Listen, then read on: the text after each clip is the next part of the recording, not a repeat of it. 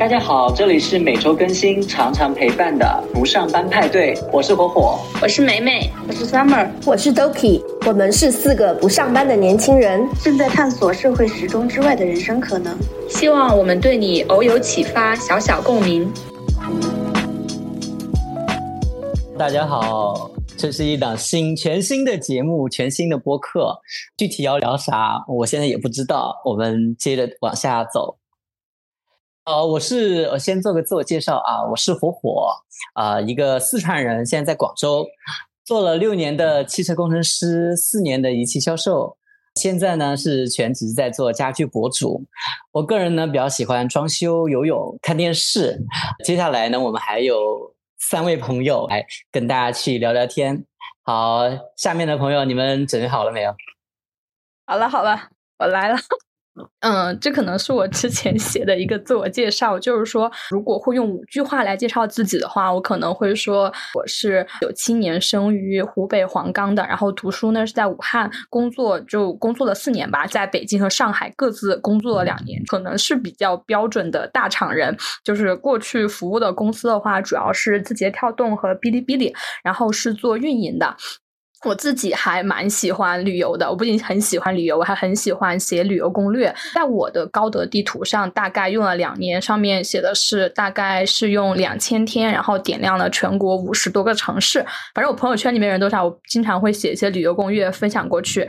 然后我现在的 MBTI 呢是 ESFJ，但是两年前测的是 INTJ，所以我的 E 和 I、F 和 T 会流转，但是是比较稳定的，注重当下。和计划落地的人，前面呢在大理旅居了三个月，嗯，现在是在上海。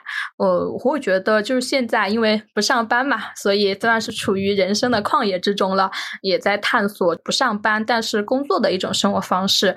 嗯，也许播客能够成为这样的生活方式的就是一种途径呢。OK，那下一位朋友哦，大家好，我是 Doki。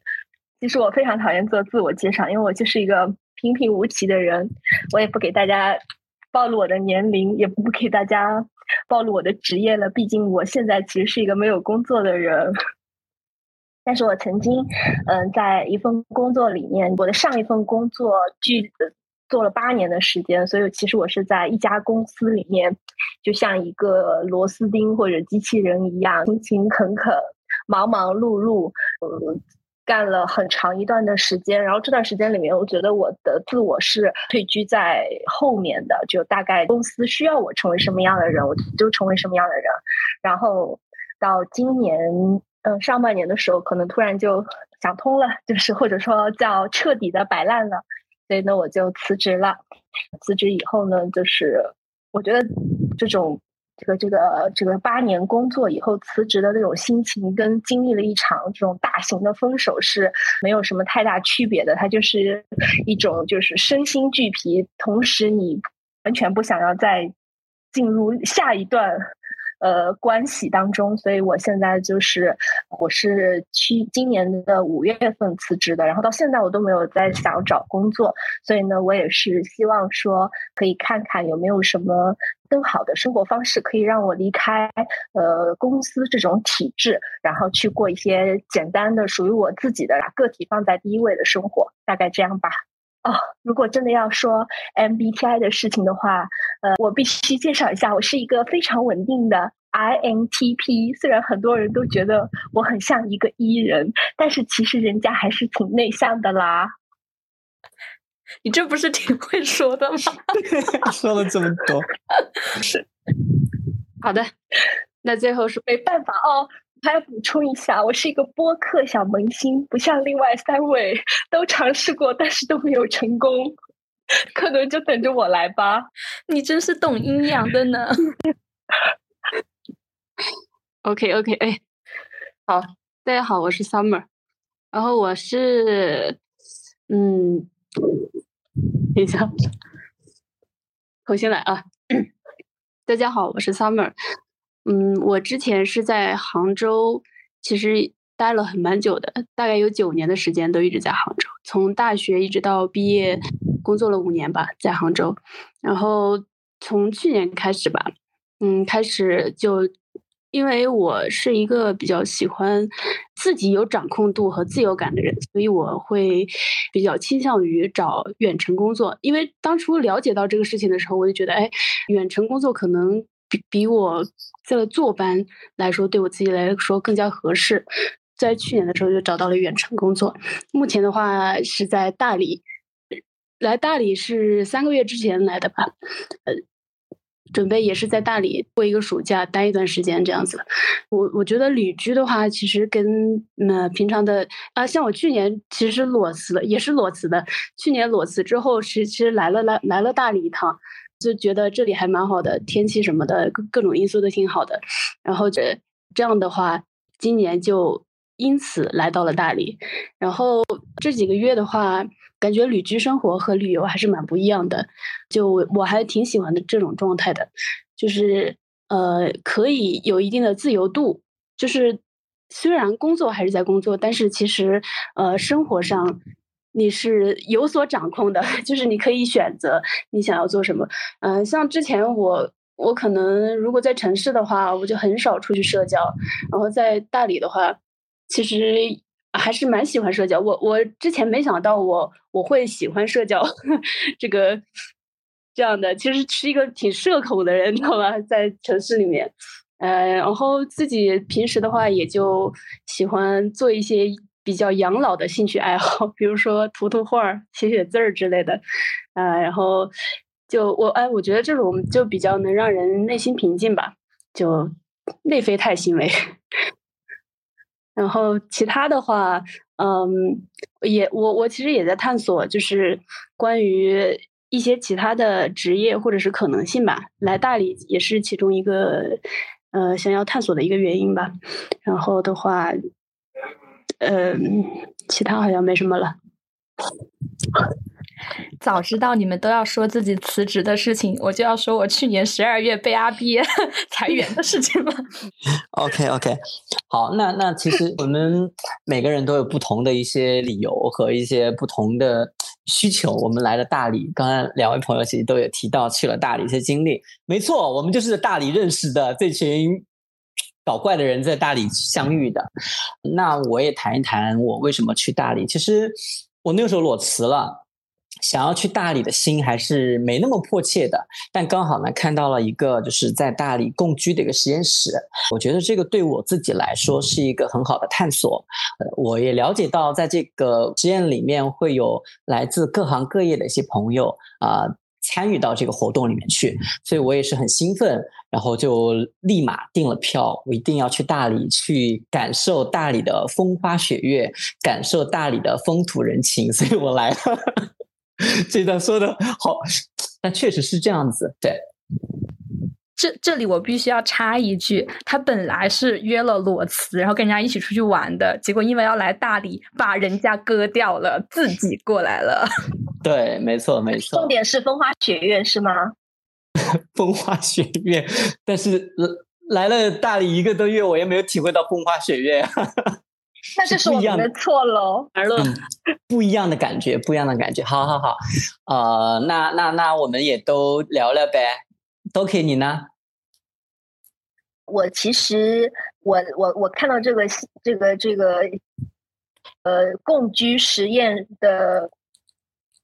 新闻也是无意中看到的，看到了以后，其实我当时 也是在所谓的这个裸辞旅行的过程中，然后呢，我就想闲着也闲着，心想世界上既然有免费的午餐，不可能，我就要去试试看，就是带着这种杠精的心情，就非常简单的填了那个介绍，然后他又非常很随意的，好像回复我可以过来，我就过来了。其实当时我的脑子里是一片空白的，我主要是想知道说这个。所谓的这个共居到底是怎么玩的？呃，在来的过程中不断的在后悔，我总怕这个地方把我卖到缅北去，就一直害怕。然后呢，我事实上真的是一个矮人，也很怕交新朋友，所以就是很害怕。当然啦，最后来大理的这个时光也是非常开心的，就是确实交到了非常好的朋友，也让我呃看到了这种未来有可能的一些生活方式吧。所以我非常非常感谢这一段经历。那我来说哎呀，真庆幸你们就是对这个共居体验还可以呢，因为我也算是这个共居活动的发起人之一吧。就前期还是做了一些招募还有筛选的一些工作的。我来这边，我觉得也还蛮巧的，因为前面只是说我有来过大理，但实际上当时是我。刚到大理了，就说哎，这边在搞这个共居学，你们要去看一下。然后一看，一忽悠就入伙了，然后就开始一起这共居。当然还有一个非常锋利的原因哈，大家应该很清楚，七八月份大理住宿相当贵，那边免费耶，就是正常古城不给你涨个三倍价，就算他太客气了。所以觉得嗯，这样的话就是。从对于实现实验的可能性，还有一个说住宿又不要钱，那当然要去。为什么不去？要好好干活儿。Summer 呢？我我其实跟你们还有点不太一样。我刚开始在在他发文这发第一篇文章的时候，我就已经知道了。呃，大概是在四月底。四月底四月份左右的样子，我就知道了这个事情，然后再加上我本来就已经规划要来大理了，所以我就决定先过来看一看。结果过来看的时候，他就是还没开始嘛。其实是事实上是我到大理之后一个月之后，这这边才开始的。嗯，所以我算是先了解之后，然后过来过来之后参与这场生活实验的。然后这种。实验方式其实我是之前也是从未接触过的，我对这个也是蛮好奇的，想看看就各行各业的人，想多接触一些人吧，然后想了解一下这种生活方式的可持续性，然后就过来了。嗯，我的体验的话，因为我是有工作的，我我是其实是远程办公，嗯，会有大部分时间还是在工作上。呃，所以我在这边住的还是挺开心的，因为有我想玩的时候可以跟大家一起玩，就我的体验还是非常好的。对我们每个人其实这趟旅程感觉都留下了比较深刻的一个印象吧。呃，总体来说还是非常好的。所以呢，有这样的一个机会，我们就成立了这样的一个小团队，我们想要去做做播客。呃，然后也是因为我们各自回到了。原来生活的城市，才会发现，在大理的生活跟呃现在的生活还是有比较大的一个差别的。所以我们希望说，既然也回到了自己的城市，也希望能够把这样的一些友谊延续下去。第二个呢，就是也希望能够互相鼓励。所以呢，我们出了这一档啊播客节目，也是跟大家去聊聊天，去分享一些我们自己对生活的一些感悟。那我们要不要聊一下我们从大理回来以后，大家各自的想法，或者说，因为我们刚刚可能没有前情提要说，就是我们这个共居实验的话，一共是一个月，就一个月以后呢，就是呃，有人可以选择离开，也也有人可以选择继续留下，呃，所以我们现在四个人的情况是，我梅梅和火火都已经离开了大理，而 Summer 还留在那边，所以我们要不要聊一下各自 现在的生活情况？好呀。嗯，那你先开始吧。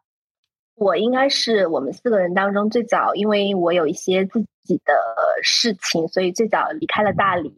然后我在大理的时候，整个是过得非常的，就像刚刚 Summer 说的一样，是非常的忙碌和充实的。嗯，我觉得这种忙碌和充实，我把它比喻成是一场毕业旅行。为什么说它是毕业旅行？是因为呃，就是这是一场就是不问将来的 旅行。这个他就是前途依然是未卜的，将来也不知道要干嘛。但是我们可以一起一起疯玩，然后有很好的朋友去陪伴，然后快乐也非常的真实。同时，大家相处在一起的时候也没有任何的这种功利性。呃，但是回家以后呢？一切都是都打回了现行吧，算我其实是花了很长一段时间去重新建立我的秩序。就我是七月下旬的时候回来的，我回来就迎接了一场非常非常炙热的夏天。这个就是哪里是我呃待过的这场夏天最舒服的地方，因为我冬天还没有去过那里。嗯，但是时间长了以后呢，我会觉得说，呃，我有的时候偶尔会觉得说，这种快乐其实是非常短暂的。我会觉得它没有那么的必要。就是我会我会在产生这种怀疑，因为我不可能长期的待在那边，或者说我怎么样才能长期的待在那那边？至今我都感到怀疑。那么我就呃尽量的要少去怀念他，而而大步的往前走。有的时候我是这么想。感觉你好像应该带着就是在大理的比较快乐的，就是回忆，然后再往前走，对吧？就是而不是说被这个回忆所拖累的样子。嗯，对，我只是说，就是我的秩序上其实还没有完全的，我就是我应该要我留在，比如说我现在的城市的这种秩序可能还没有建立，因为我从大理回来以后也一直在呃外面各个地方溜达这样子。嗯，但我觉得这个好像更多的就是说，你本身应该建的建的秩序。因为据我所知，你刚辞完就去了新疆，新疆就到大理，然后你还没有一个空间和时间给你去做你自己的就是常规的一种生活。对，是的，所以就是我觉得可能对我来说，呃，我当下觉得是这件事情是更重要的。嗯。我想到，其实我当时去大理的，呃，原因更多的是来源于我亲密关系的一些问题，让我觉得，嗯，我家里面呢，我不想待；我在上海这边呢，我也不想待。那这样的话，就是还有什么地方可以去？然后我最开始的时候，其实是。在我当时就刚被裁员的时候，我准备去大理的，但大理那个时候因为那个去有风的地方啊，还有一些口罩原因都没了之后啊，那边涨得非常离谱，那我就觉得说，嗯，暂时它不是一个好地方，就不想去了。但是到了就是五月的时候，我突然觉得。那如果全国还有一个我愿意去待个一个月甚至更久的地方，那它可能只会是大理。我觉得这个原因也来源于我去年的时候九月份去大理旅游过一次，就是那边的山水风光、气候和，因为我又很爱吃水果，我觉得就很合适。当时就觉得时间太短了，只能待一周。所以刚好五月份就是一个比较好的机会去那边，然后去那边确实，呃，让我认识了这个世界上还有一个东西的社区，它不是养老社区，不是居民小区，它是青年空间。因为我现在觉得，其实国内是不存在什么说一个青年空间的，可能会在青年的娱乐空间哈，就等等玩的那一堆，可能还挺多的，就密室啊，很多都是针对青年的。但我觉得说一个青年可能沟通探索。或者是一起呃聊天的地方，好像是没有一个这个存在的。我觉得我在那边玩的相当开心，甚至在大理的一个月里，我基本上没有去什么景点我每天就像一个花蝴蝶一样，穿梭在不停的不同的人当中，然后跟他们一起聊天啊、吃饭啊、玩游戏啊。觉得每天你稍微不把控一下，你的时间全部留给了各种各样很快乐，但是现在完全不记得的事情里面。然后这个是我对大理比较深、比较深的感受。它除了自然以外，还有很好的一些人文，就是所以可它可能才会吸引那么多人去往那边吧。然后我是呃大概两周前回的上海，我的第一感受是好热啊！我从大理是中转厦门来的，厦门好潮啊，上海好热啊。虽然大家说我已经过了那一阵特别特别热的时候，现在也相对不是那么热了，但是还是很难受，就是很潮。然后晚上。的话，可能只有十点多才能出门去遛弯儿，而且我在上海的生活，我觉得还蛮乏味的，因为我需要回归我的一个正常的生活。那我需要自己正常处理一些工作和一些生活。那我吃饭的话，呃，除了稍微凑合一下，就只能点外卖了呀。然后平常这附近也没有什么很好玩的地方啊。然后我好像除了工作什么的，就没有什么太多事情了。我觉得这种乏味会让我觉得我在这边 待不了太久。我可能不久，如果可能的话，我应该就会再回大理了。这里我要补充一个信息：刚刚梅梅说她亲密关系出现了问题，但是她的男朋友马哥。依然借了他的电脑来录制这期播客，后期他还要为我们剪辑这期音频，让我们以热烈的掌声感谢一下马哥。感谢马哥，蛮好的，蛮好的。呃，听到大家去分享这个跟大理相关的这些东西，我感觉自己又回到了我们在三楼的那个篝火晚会。对，呃，我我在大理记忆非常深刻的就是我们在。篝火晚会里面促膝长谈，这个呃，但我这个人呢，我就是真正是一个伊人哈，就是我可以很快速的去适应这种生活，我在去大理之前，可能也就是每天宅在家里面，过得很。单调乏味的生活，我去了大理以后呢，就立马就能够融入到那个环境里面去，跟大家去交流、去沟通。这个也是我觉得啊，作为伊人来讲，一个很开心的一个部分。呃，然后这个实验结束以后呢，我又回到。呃，我先回成都，再回广州。但是我回到广州以后呢，其实也就就是回来那一天开始，我就已经感觉自己就已经回到了最开始的状态。所以我觉得自己的适应能力还蛮强的。像现在我基本上在家里面也不出门，广州也真的很热，也是怀念大理的一个原因之一。然后我每天就过着就是。在家里面看看书，然后看看电视，有时候拍拍照，然后呃发发帖子啊什么的，这样的一个生活，呃，对我来讲呢，其实我还没有说太怀念在大理的生活。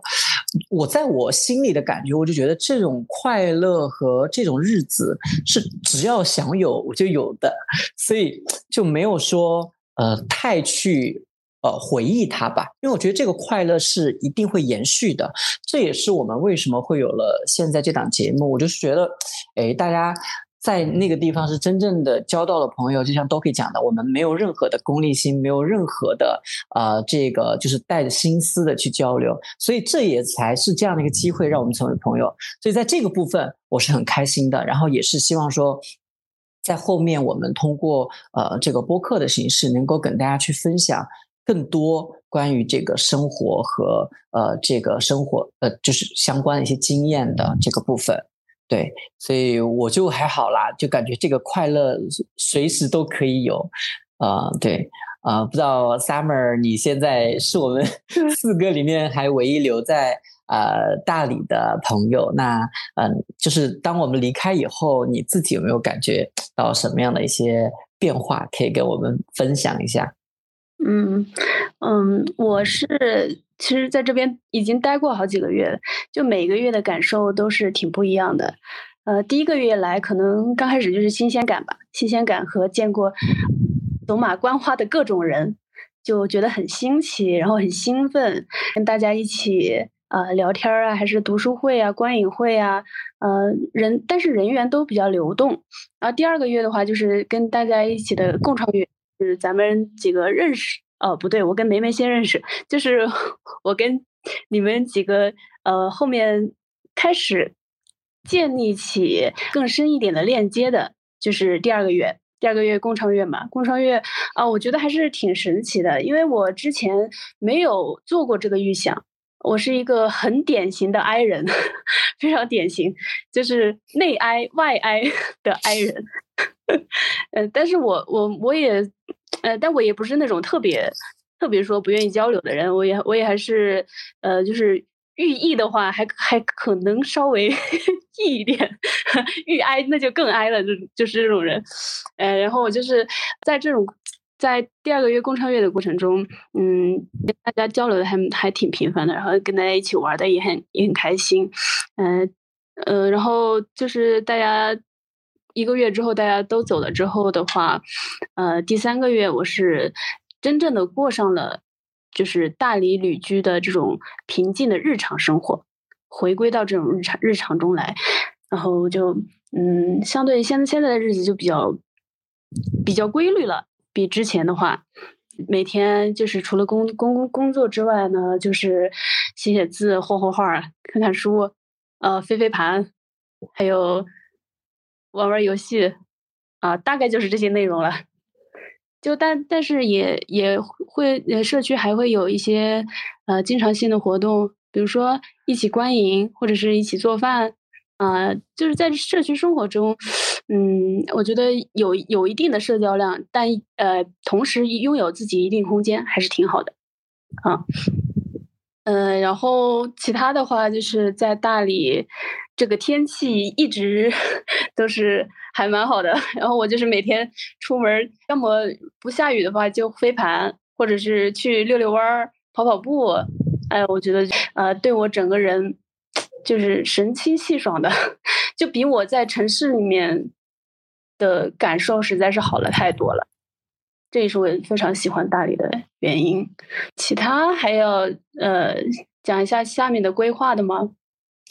呃，没错，你是现在我们唯一四个里面穿秋装的人。就我是的，他 他套着外套，跟我们三个穿着大裤衩，也没有到大裤衩，穿着大汗衫的人 在聊天。对，对，这里在下雨，还有点冷，哎，于是我连我把我最后的衣服拿出来了。对，就 我觉得刚刚这段大家这个嗯描述，我觉得还是挺典型的。就我总结一下吧，本人就是多愁善感又恋旧，然后梅梅就是理性，然后那个 Summer 就是呃稳定加 I，对吧？然后火火就是一个 没心没肺的快乐小狗，知道吧？呃，实在是太典型了。就是我们都还想着他，他说我回广州的第一天，我就感觉我又回来了。而且我也没有想大家，没有，不是没有想大家，是我觉得这种快乐就是我们点我就就随时随地都可以发生音频不录了。你看，像现在我们这样子坐在一起去聊聊天儿，我觉得这个这个感觉一下就可以拉回到大理的那种状态，我一下就能回去。当我可能关掉这个录音之后，一下又能回到广州我现在这种枯枯燥乏味的生活。你好自洽哦，你适应力好强哦。你 怎么开始阴阳起来了？对，然后我有说吗？有啊，这个已经开始阴阳。但我刚刚发现，我们每个人要不是在录节目，我就要说你拔那个什么无情了。我我发现，刚我在认真听大家聊天的过程中，我发现包括我自己啊，都都说的好正式啊，就完全就没有那种朋友，就感觉不像在跟一个朋友在聊天，完全就像在在做做演讲一样在上。班儿，我宣布不上班派对破产，知道吧？我就建议把 把步子删掉。我有一种被面试的感觉，就是对，就是那种很正经的感觉，包括我自己。我刚刚在想，哎，大家这个语气都感觉一点都不像是在我们之间在交流，但没有关系，对啊这是我们的第零期节目，然后也是希望，呃，虽然没有开个好头，但是也请大家继续期待，我们还是能够给大家带来快乐、带来共鸣的，好不好？这种话能不能自己说出来，让大家觉得有快乐、有共鸣？别掉。反正我自己是挺快乐的，反正但我还自己自没录完，他。心态就崩了。哎，但我我虽然是 I 人，我跟我跟活活的体验还蛮像的，就是，呃，我不会过多的去怀念，或者是就一直去怀念某某件事情，或者是某个地方吧。我觉得总是未来和当下总是值得期待的。哎，对这个话题，就像 Summer 讲的，我我也觉得是我呃可能体验最深的，就是我在大理的时候也遇到了很多朋友，我想差点想说奇奇怪怪的朋友，然后他们呃就更多的是教会我说，或者说让我感受到。就是去关爱自己，去觉察自己的重要性。然后，当我回到广州以后，我可能就真正的想要去刻意的去练习这个部分，刻意的去思考我自己的需求，刻意的去寻找这些呃让我快乐或开心的事情。我觉得至少说把我把这个部分带回到广州来，然后也真正的实现了呃 让我自己感到开心快乐的事情，我就去大胆的去做。当然，我有时候也会焦虑，可能会说啊，今天一天又浪费了。就有两个我在内心去打架，就觉得说有一个我说，哎，今天又被你浪费了；另外一个，另外一个我就会说，哎，没关系，明天又是一个新的开始，我又可以从头再来，大概是这样的一个增长过程。但大部分时间，我觉得还是蛮自洽的，就是能够，哎，找到自己的一个平衡点吧。我突然意识到我们可以展开聊聊下次。对，就嗯是在现场好像是一个 J 人和三个 P 人，J 人对这种计划啊什么之类的东西很痛苦，但是进行过几个月的探索之后，觉得还是有一点会有进步的地方。包括我现在其实发现。我家里面是贴了很多便签的，就比如我现在这个地方，在我的桌子上面贴的便签，就是说不叫一日闲过，生活要有主线。然后在我的吃饭的餐桌那边贴的便签是午睡不要睡床上，因为我吃完饭就吃的很饱，就会困嘛，就会你只要睡床上。我这两天的经验经验哈，晚一点呢就是五点起，早一点就是四点起。就有很多这样的事情会发生，就这个生活秩序的建立，我觉得还蛮重要的，因为你如果说啊、自由职业或什么职业，你希望一天工作四个小时嘛？但你其实发现，当你一天当中聚精会神的工作四个小时，它其实不会比你上班工作八个小时轻松多少。那你其实也是，就不要觉得四个小时的目标很容易完成，我觉得没有那么好完成。聚精会神、高效率的四个小时没有那么好完成。不过这个话题就又涉及到很多失败的探索跟一些经验了。嗯，对我觉得下次我们可以单开一集专门聊聊是的，这个话题。非常想让梅梅展开讲一讲她的我们可以失败聊一聊案例，想想嘲笑一下她。P 人这么多年的惨痛，P 人这么多年的惨痛历史。和这个和 J 人到底应该怎么规训我们这件事情，我觉得应该会很多人想。觉得我 P 人会不会比较容易原谅自己啊？就是 是的，是的，我的是的，P 人就是一边一边原谅自己，一边辱骂自己，就跟刚刚火火刚刚那个辱骂我们就是这个辱骂我们第零期不行，然后第二句话又在原谅自己，就是典型的批人。对我再给大 ENFP 就是这样，太典型了。是我再给大家分享一个 I N 和 P 人的这个不同。有一天，就是我也约梅梅聊天，然后本来想说呢，大家轻松又自在的打个微信语音就 OK 了，结果他给我开了一个微信。腾哦，他给我开了一个腾讯会议，然后做了一张思维导图，全程我都感觉我的领导在问我，他说：“那你接下来什么计划？你不能光说这个，你要说你怎么去执行它。你说的这些都太虚了。那么具体第一步、第二步、第三步是什么呢？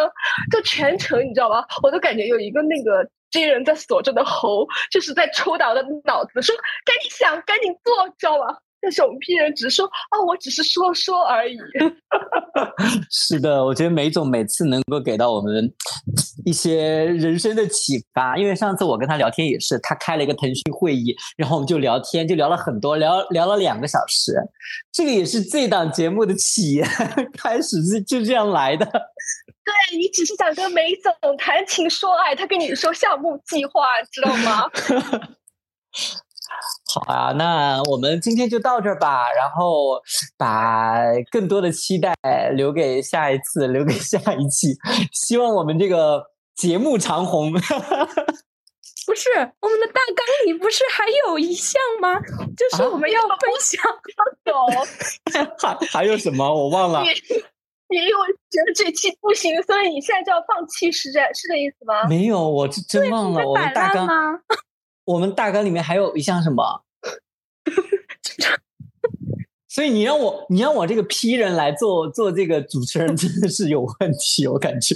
但是如果你让我这个 J 人做主持人的话，我们要按严格按照我们的项目计划进行哦。好好好，那梅总，哎，我我真的讲，就是我们还有一个什么话题要跟大家去讲的，之前说的，你怪不得这么快乐，你脑容量好小哦。瞬间就忘了，是吧？你好会嘲讽哦！我们最后一个话题是说，可能每个人分享一下，就是上周发生的，就是比较开心或者印象比较深刻，或者说啊这个不是说，这个不是说下一期再录吗？谁说的？谁说下一期再录？啊这个我觉得这个可以是固定节目，因为这周你想说的，你下一周就不发生啦。啊，比如说美美不是要节目吧。讲飞行棋吗？他都准备好了。好吧，那梅总开始吧。真的，飞行棋没有这么好玩过。我是怎么发现的呢？那一天我就是因为在大理的农村待了太久了，我很想进城。虽然我已经去过大理的市区和昆明市区，但我觉得它不够，他们没有上海繁华。哎，这里好像开了地图炮哈，但是不是这个意思。然后呢，大大理人民，我代梅总向你们道歉。还有昆明人民一起道歉。对，一起道歉。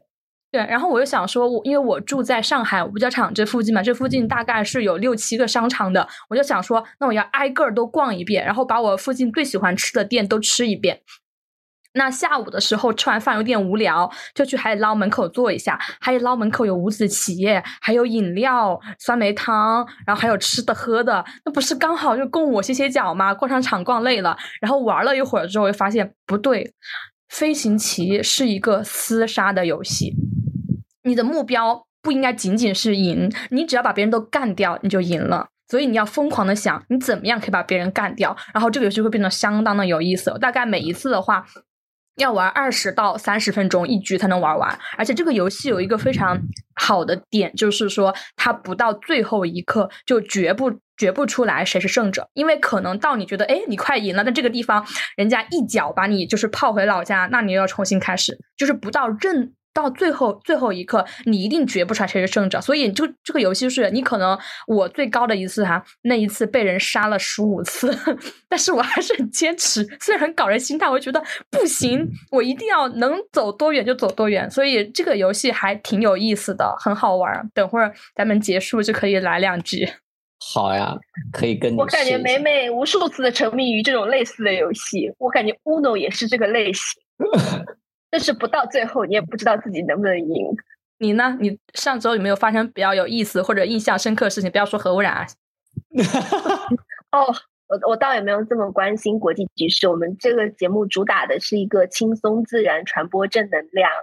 我上周就是在上海去报了一个咖啡班，学了一周的那个咖啡嘛，就还所以上周过得很忙碌。呃，我也有好几点想法吧，或者感受。第一个就是。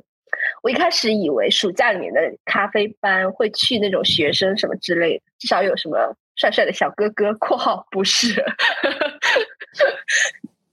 结果去，其实我也就只有两个同学啦，因为我们那个班人很少。结果去的是那种上海贵妇，你知道吧？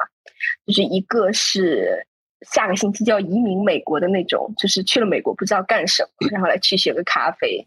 还有一个是一个女企业家，做服装的女企业家。就两个姐姐，然后我当时在想，我显得显得，然后大家做自我介绍的时候，我说：“哦，我现在没有工作，所以来学个咖啡。”就听上去非常的 low 且格格不入。然后还有呢，就是我一开始自认自己还是比较懂咖啡，又喜欢咖啡的，结果学了五天以后，就开始怀疑自己，觉得自己既不懂咖啡，也不太喜欢咖啡。因为你们知道，咖啡师他事实上是个体力活嘛。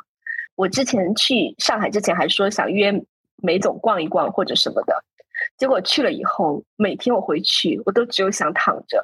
我那个苹果手表的那个运动量每天都超标，因为它要不断的站着，然后一直站着拉花，拉完花以后你还要像一个那个像一个清洁员一样。打扫那边现场弄得干干净净的，我连搓抹布都搓不过别人，整个人就显得就我都不提，就是咖啡才能到底怎么样了，感觉自己就是这条路已经被我被我斩断了，我感觉我这个体体力还有年龄和才华都不太适合。从事咖啡这个行业，这大概就是我上周。所以你看，我也没有跟大家分享我学咖啡的事情，是不是？我一直安静如鸡，为什么呢？因为就是真的充满了挫败。就讲讲完这段话以后，我可能玩不了飞行棋，要去哭一下，大概这样。谢谢大家。我 听你讲到这个，我觉得还还，我不是嘲笑，我觉得挺开心的，就是。你的描述就让我谢谢你的开心，你人还怪好的嘞，就是特别有画面感，你知道吗？我就觉得你这个描述让我觉得那个画面感很好，很适合写作文啊。好，那那你的夸奖，你居然也没鼓励我一下什么之类的，你鼓励的每一个每一个地方都没有到点，知道吗？你像那种，你像那种就是心灵按摩师，你跟他说腿疼，他按你腰，知道吧？但是你的那个咖啡账号开起来了，我我看到了，然后我也觉得蛮好的，还还收获了那么几个赞，是吧？三个还是五个吧，大概。谢谢。有两个是我贡献的。谢谢，别说了，再说要哭了。呃，那那我们这位真正的 I 人，快出现，快出来，都没有听到你的声音，你去哪里了？呃，我上周的话啊，我想想啊，啊，其实我也。啊，我上周发了好多小红书，我账号早就开通了。然后我是去年发了一篇游记之后，就今年再也没发了。然后到到上个星期吧，然后再开始当朋友圈发了，已经。为什么没有分享出来？这样大家可以给你点赞。因为太日常了，就跟朋友圈似的，觉得好有点没意思，而且没什么流量，我就先先这样吧，后面再看。后面再研究一下，嗯，我建议你建 建议真人对他进行一些改造和教育。嗯，对，下次你们俩需要单独约会了。呃，等一下，除了这个，还有还有就是这周吧，我开始早起了，因为前面很长一段时间都过得非常的不规律，晚上睡得很晚，然后因为工作量也不是特别饱和，然后就是早上有时候睡得也也也有点晚，工作效率也不怎么高，然后这周开始早起，并且开始控制饮食。早起有多早呀？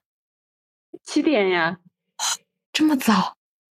对我自从啊，你也七点起，我我这个年纪七点会自然醒。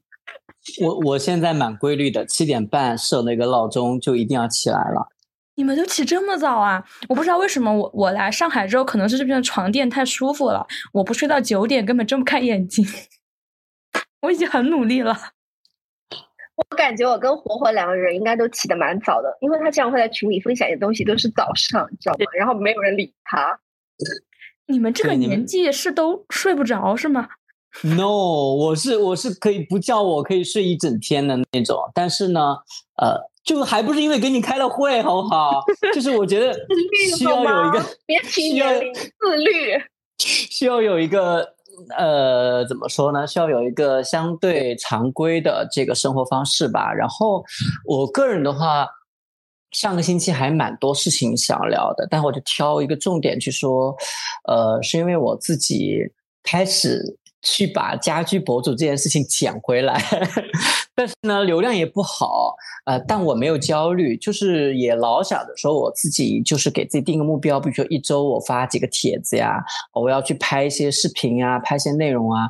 今天我有尝试去做直播，但是让我印象非常深刻的是什么？我今天就他有一个任务，我是新手主播，然后他有个任务需要去连线，然后我就连线到了一位十一岁的女孩儿。她说：“我都十一岁了。”当时我一听可以叫我叔叔的年纪，我就好害怕跟他聊。然后呢，你心里咯噔一下，你想我努力一下，应该也生得出这么大的是吧？对呀、然后我跟他聊，我就发现她是杭州的一个呃小妹妹，呃，应该小侄女了。